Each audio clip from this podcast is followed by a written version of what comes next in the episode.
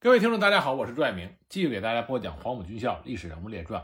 我们接着来讲开国上将周士第将军。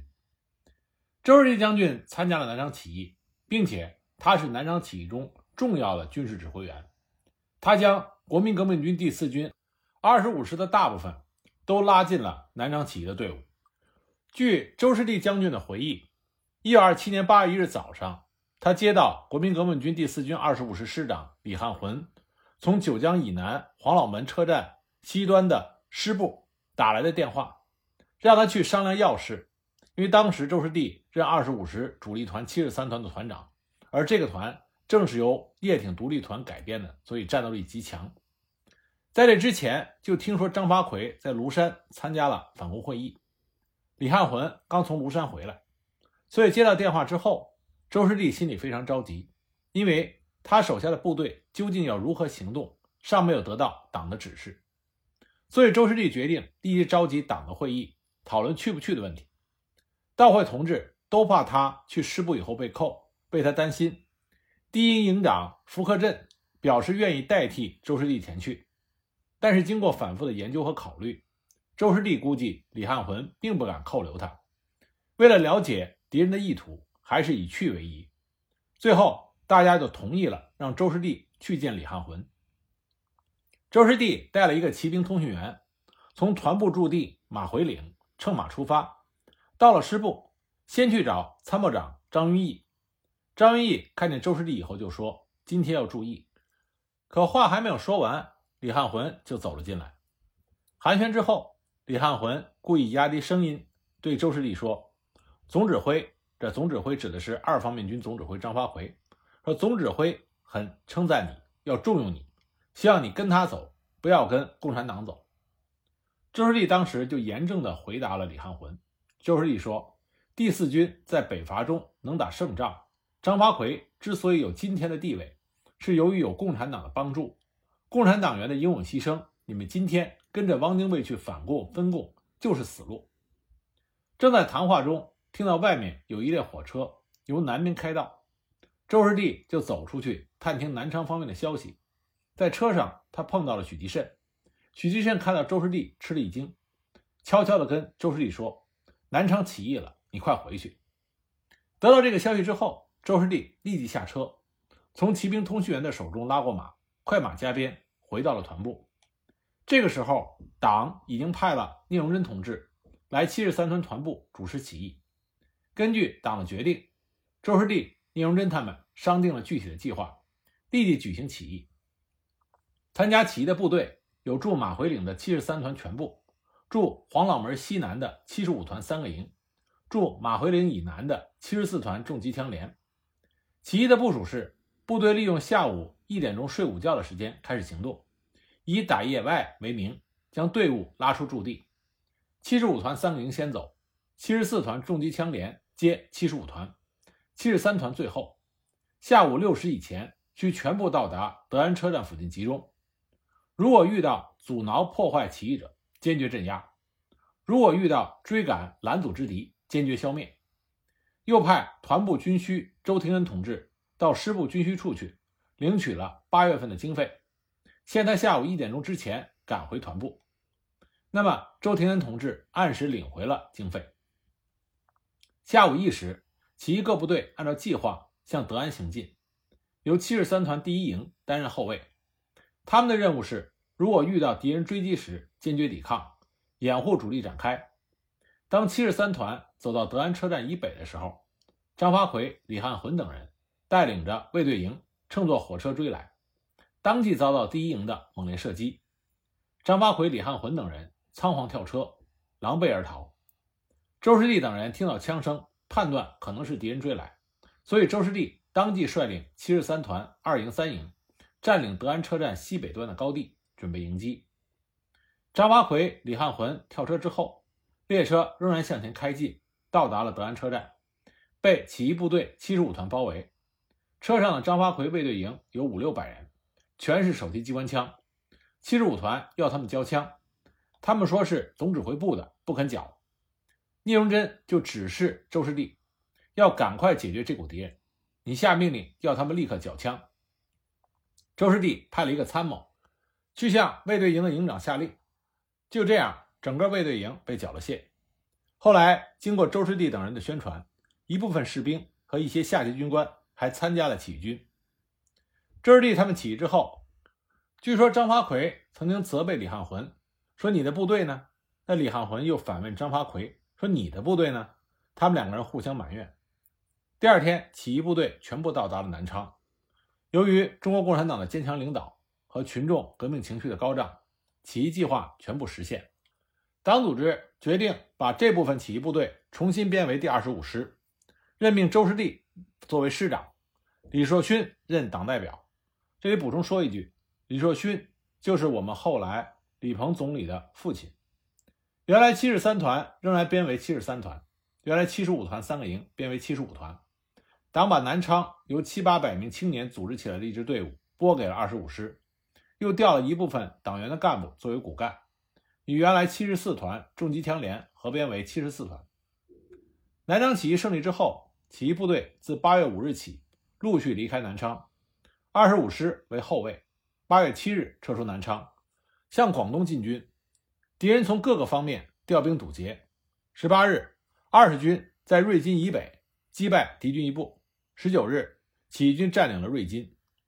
国军南路总指挥、前大军部第二十师、第二十八师、新编第一师及补充团共十个团，集结于会昌一带，以会昌城为中心，在城东北地区、城西北之蓝山岭、城西至寨东一带构筑了工事防守，环绕会昌城的贡水沿岸也构筑了工事。桂军黄绍竑部约七个团，集结于白鹅区附近。与会昌成为犄角之势，企图堵击起义军。起义军前委在瑞金决定，必须先击破会昌之敌，才能向广东进军。攻击会昌的计划大概如下：朱德指挥教导团和二十军一部分向会昌东北之地进攻；十一军二十四师和二十五师向会昌西北之地进攻；二十军一部位于瑞金附近，由贺龙指挥，策应各方。全军于二十四日早上进行总攻击，前委指示各部必须进行深入的战斗动员，说明这次战斗的重要性，一定要把敌人打垮，占领会昌。经过动员，部队战斗情绪很高。二十四日早上，教导团二十军第三师和十一军二十四师首先向敌人攻击，敌人依据有利地形和坚固工事顽强抵抗，战斗极为激烈。朱德指挥城东北部队的积极动作，吸引了很多敌人，这就有力配合了城西北方面二十四师和二十五师的进攻。起义部队由南昌南进的时候，二十五师一直担任后卫，赶到瑞金就接受了进攻会昌的命令。部队夜间由瑞金附近出发，后来才发觉走了去洛口的路，由洛口附近才转向会昌前进。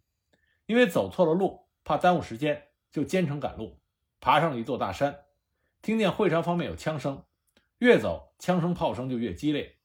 这个枪声和炮声就督促着每一个人，队列中相互催促着快走快走。部队进到蓝山岭以西的地方，叶挺军长和聂荣臻早已经派了一个参谋在路上等候。那个参谋要周师弟他们赶快去指挥部接受任务，于是周师弟就要他的参谋处长尤布仁。通知部队停止前进，要各团团长、党代表到师部等候接受命令。随后，周师弟就和党代表李硕勋跟着那个参谋向指挥部走去。路上，那个参谋指着蓝山岭的山顶，也就是二五三幺高地，说：“十一军的炮兵阵地就在这个山头上，指挥部就在炮兵阵地附近。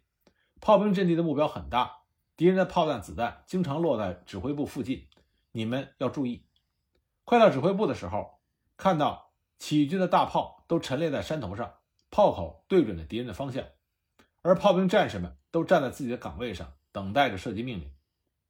周恩来、叶挺、刘伯承、聂荣臻等同志都在指挥部。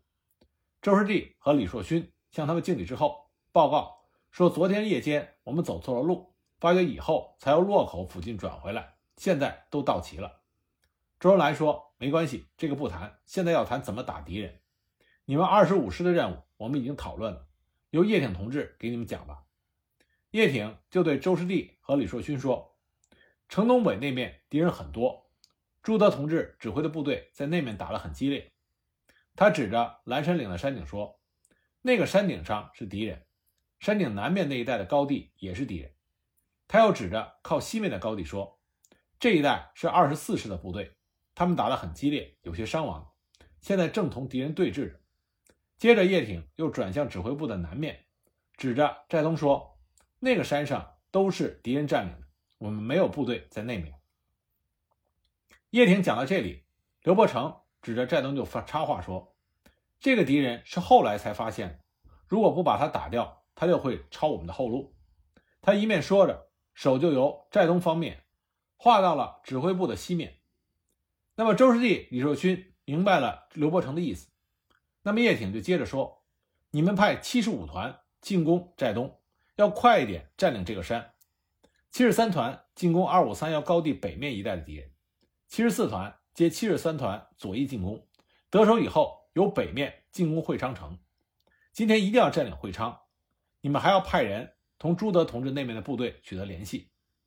接着，聂荣臻指示说：“这次战斗很重要，你们的任务很重，部队走得很疲劳了，要好好的进行战斗动员，党员团员要起模范作用，保证完成战斗任务，打下会昌。”最后，周恩来询问周师弟和李硕勋说：“部队是很疲劳，但是会昌一定要打下来。”你们有没有把握？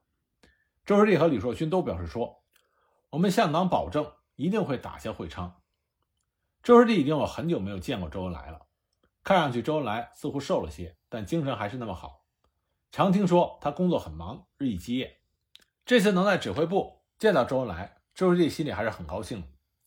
那么，周师弟和李硕勋回到师部，根据上级的指示，分配了各团的战斗任务，布置了各个部门的工作。特别强调了党员团员要起模范作用，保证完成战斗任务。各团接受任务之后，很快就行动起来。七十五团首先就向寨东之敌进攻，以突然的动作夺取了一个山头，占领了有利的阵地。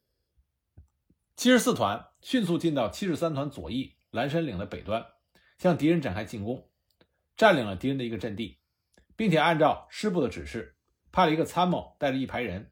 去和朱德那边的部队取得联系。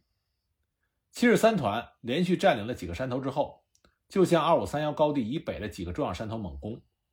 这几个山头是会昌城西北的屏障，是敌人的主阵地。敌人在这里构筑了很多坚固的工事，配备了很多兵力以及强大的火力。七十三团组织了几次进攻，都遭到了顽强抵抗。七十三团指挥所和重机枪连。设在距离敌人主阵地以西约一千多米的一个山头上。为了便于指挥主攻部队七十三团，师指挥所也设在这个山头上。周师弟和李硕勋从指挥所向前面瞭望，只见敌人依托工事，正以密集的火力向起义军的攻击部队射击。部队冒着弹雨冲上去，一步步的逼近敌人。这种情形让周师弟不仅想起了叶挺独立团。在攻打两桥和武长城下奋勇作战的情形，战斗在激烈的进行。师部副官看见周师弟和李硕勋还没有吃饭，就问要不要后边送饭来吃。周师弟和李硕勋坚决地说要打下会昌再吃。二十五师投入战斗之后，起义军各部又向敌人展开进攻。激战到下午，各部都有所进展。周师弟他们在师指挥所也看见。敌人开始有人渡河逃跑，判断七十五团可能有了重大进展。根据当时的情况，全师应当立刻进行最后攻击。于是，他们就命令七十三团迅速组织向敌人的主阵地冲锋，又命令师部的四号长吹二十五师冲锋号。随着师司令部的号声，各团、营、连的冲锋号都响彻了整个山冈。七十三团阵地上，六挺重机枪。一起以猛烈的火力向敌人射击，掩护部队冲锋。经过反复的冲杀，终于攻下了敌人的主阵地。敌人向着会昌城方面溃逃。七十三团、七十四团迅速地向会昌城追击。这是一个声势浩大的追击战。本来部队一天没吃上东西，又饥又渴。过河的时候，有人想喝水，有人想往水壶里灌水，那么就有人催促他们：喝了水，敌人就跑了，快走，快走！在二十五师攻击的同时，二十四师也由城西面发起了进攻。到了下午四时，占领了会昌城。钱大军及其残部仓皇地向军门岭方向逃跑。钱大军逃跑的时候，连自己的轿子也没有来得及带走。当时的狼狈情形可以想见。这次战斗，教导团二十军、十一军毙伤敌人很多，俘虏了敌官兵九百多人，缴获各种枪支一千多支和大量的辎重。当然，起义军的伤亡也不小。战斗结束之后，周士第率领二十五师。住在会昌城南门外。二十六日早上，二十五师接到了叶挺和聂荣臻的指示，大意是敌人到了蓝山岭，正在向会昌城前进中，已经命令二十四师向城西出击，你师应迅速的向城西北出击。这时候已经听到枪声很密很近，周士第和李硕勋商量，要等部队怕迟了，所以商定由李硕勋督促各团迅速出发。周士第带领特务连先去城西北占领阵地。当周士第带着特务连经过城里的时候，敌人的子弹已经纷纷打到街上，城内很乱。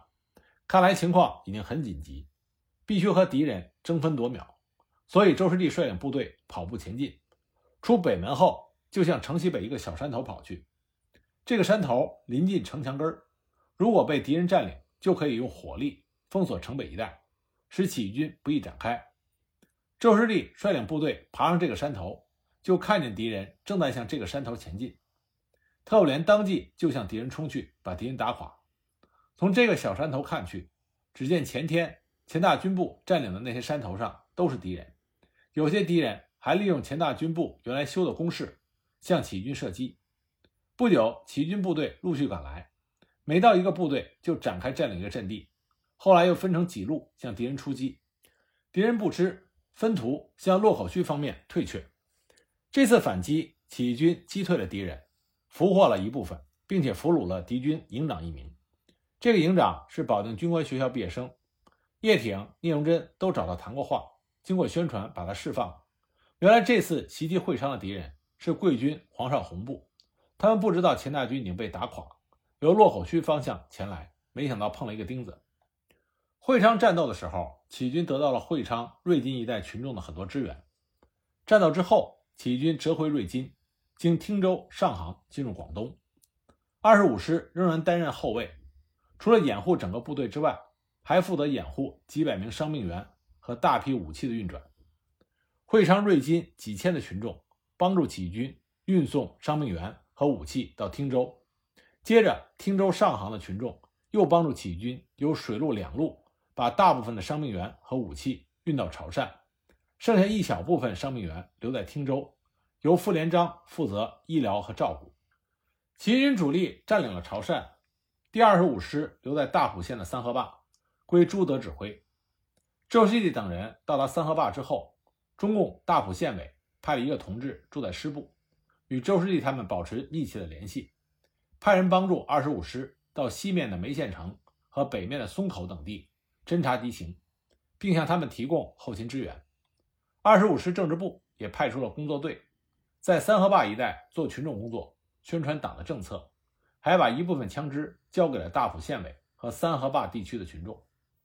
不久，在松口方面发现了许多敌人，有进攻三河坝的样子。三河坝位于梅江、汀江、韩江的汇合口，二十五师住在三河坝，如果发生战斗，就是背水一战，地形不利，所以呢，二十五师就移到了三河坝对岸的东门部、比之尾山、龙虎坑下村一带布防。师部住在东门部，七十五团住在比之尾山和龙虎坑一带，七十三团住在下村一带。起义军在比之尾山、龙虎坑一带加紧构筑防御工事。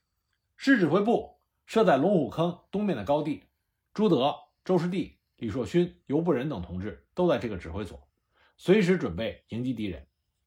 布防之后，钱大军部的十个团就开始了进攻。起义军坚守阵地，顽强抵抗，一次又一次地粉碎了敌人强行渡河的企图，打沉了很多载运敌人渡河的船只。有的船上的敌人被起义军全部打死，船无人掌舵，在河里团团打转，敌人的伤亡很大。后来呢，敌军又集中了很多的大炮和重机关枪，向起义军阵地猛烈射击，掩护敌人渡河。虽然起义军毙伤了一些敌人，但是还是有几百敌人进到了三河坝对岸南面的狮子堵山脚。周师弟等人命令七十三团一部出击，全歼了这股敌军，俘敌数百名，缴枪几百支。后来又有一股敌人从大麻街的附近渡河，占领了梅子洞一带，向起义军进攻。这个时候，七十三团又一次出击，但是由于敌众我寡，敌人又占据了有利地形，起义军没能将敌军击退。在双方对峙中，二十五师参谋处长尤布仁在指挥七十三团作战的时候，腹部负重伤，之后抬到福建平和附近的时候牺牲。从汀江上游渡河的一部分敌军占领了东文部，而另外一股敌军渡河进到比之尾山脚，被七十五团消灭。敌军继续在三河坝集中大炮和重机关枪，向比之尾山起义军阵地猛烈射击，掩护敌军进攻。七十五团团长孙树成负伤，七十三团第一连连长张子良在战斗中牺牲。守卫在比之尾山顶的七十五团第三营。在营长蔡清川的指挥下，连续战斗几天几夜，打退了敌人无数次的进攻，杀伤很多敌人。但是第三营也伤亡很大，但仍然坚守着阵地。终因敌众我寡，加上起义军的子弹和手榴弹都已打完，在与敌人肉搏之后，第三营营长蔡兴川和全营官兵壮烈牺牲，表现出了无比英勇的战斗精神。战斗进行了三天三夜，消灭了敌人一千多人。缴获了大量枪支，可起义军也伤亡了好几百人。在战斗中，当地农民武装一百多人在龙虎坑、比之尾山与起义军并肩战斗，共同杀敌。他们有些人在战斗中负伤，有些人光荣牺牲。战地附近村庄的群众还冒着炮火，不顾生命危险的送饭送水到阵地。群众还帮助起义军运粮食、抬伤兵、掩埋牺牲了的同志的尸体。三河坝战斗进行的时候，起义军并不知道潮汕方向已经失守，起义军主力已经失败。当时周师弟他们认为守住这个地区对于主力军作战是有利的，因此坚持与兵力超过他们很多倍的敌人作战。激战了三天三夜之后，东门部、比之尾山都被敌人占领，这样起义军就处在了占有绝对优势敌人的三面包围之中。在这种情况下，朱德、周士第、李寿勋他们。决定部队撤出战斗，打算经饶平到潮汕与主力军会合。到达饶平以北的茂之前，遇见了从潮州退下的几百人，这才知道潮汕方向已经被敌人占领，起义军主力已经失败。于是呢，周师弟他们就把负伤人员交给饶平、平和地方党组织分散安置，并送给饶平、平和等县党组织各一部分枪支，然后离开广东。经福建的永定、丰市和武平，向江西方向转移。那么起义军撤出三河坝之后，成立了前敌委员会。这个前敌委员会有三个人组成，是朱德、周师弟和李硕勋。在经过福建退往江西的时候，这支部队仅剩下八百多人，士气十分低落。那么朱德呢，就在江西信丰县天心墟主持召开了军师党委会，经过研究决定，派李硕勋。回上海向党中央汇报情况，以求得中央的指示。又派周师弟去香港找上级的党组织汇报工作。周师弟和李硕勋两个人离开部队之后，因为怕路上被熟人认出来带来麻烦，所以没有敢直接向南去香港，而是先向北走，从九江乘船沿长江东下到上海。李硕勋留在上海寻找党中央，周师弟继续转海路乘船赴香港，沿途要经过许多关卡。周师弟就把上级党组织的联络方法和暗号都写在一块手绢上，然后用它撸鼻涕吐痰，弄得特别恶心。遇到搜身盘查的时候，敌人嫌这块手绢脏，也就不细看了。一九二八年一月，周师弟历经艰险，终于抵达了香港，在九龙找到了中共中央政治局候补委员、广东省委书记李立三。据周师弟后来的回忆，在香港，他看到了很多南昌起义失败之后。逃到香港的士兵和伤员，很多伤兵都起来给他敬礼，叫他师长。周师弟说：“看他们这样，他却什么都帮不了，他心中对自己被称之为师长心里有愧。当时李立三请周师弟吃饭，周师弟他不吃，他跟李立三说：“你请我抽那盒绿炮台，一时间够我在大街上的两个伤病员的一顿饭。你请我吃这一顿饭，够一百个伤兵吃一顿饭，我吃不下去。那些人没吃没喝，在香港的街头还在流浪。”在等待中共上级党组织指示期间，穷困潦倒的周师弟不幸患上了疟疾，身体忽冷忽热，只能流落在街头。一天，周师弟偶遇徐成章，暂时借住在他家。虽然有了栖身之地，却仍然没有钱治病。几天之后，他遇到了他的老乡张云逸，向他借了五十块钱，这才住进了医院。可又没有钱治疗，周师弟心中着急万分，病情反而日益加重。这时候，他的老乡陈超鹏由南阳来香港，听张云逸说起周师弟生病住院的消息，就到医院去看望他。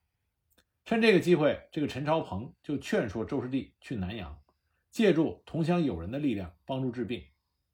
这个时候，广州起义宣告失败，很多同志流落香港，无处吃住，流落街头，不少人还被巡捕抓去。面对危险的形势和病情。周师弟听从了陈朝鹏的劝告。一九二八年一月，他没有向中共党组织请示，就随着陈朝鹏去了南阳。关于这段历史，周师弟一直感到内疚。后来他在回到党组织的怀抱之后，也一直反省当时未经请示而出走南阳的错误。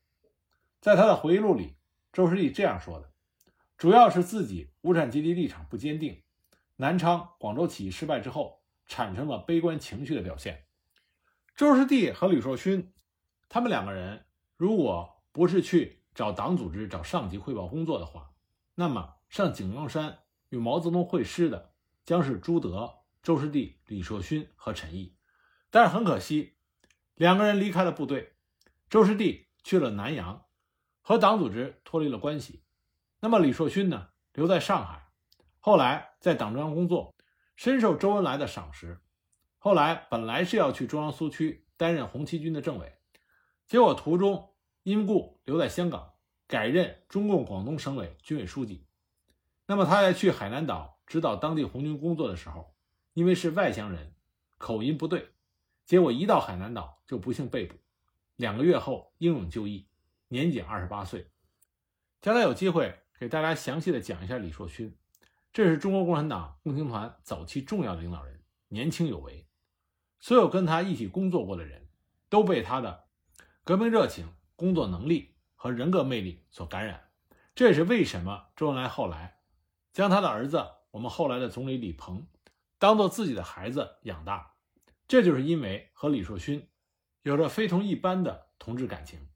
那么周师弟去了南阳，和党组织脱离了关系，并且在之后。他加入了第三党，而这段人生经历对周师弟的一生影响非常的大。那我们下一集呢，再给大家具体的讲。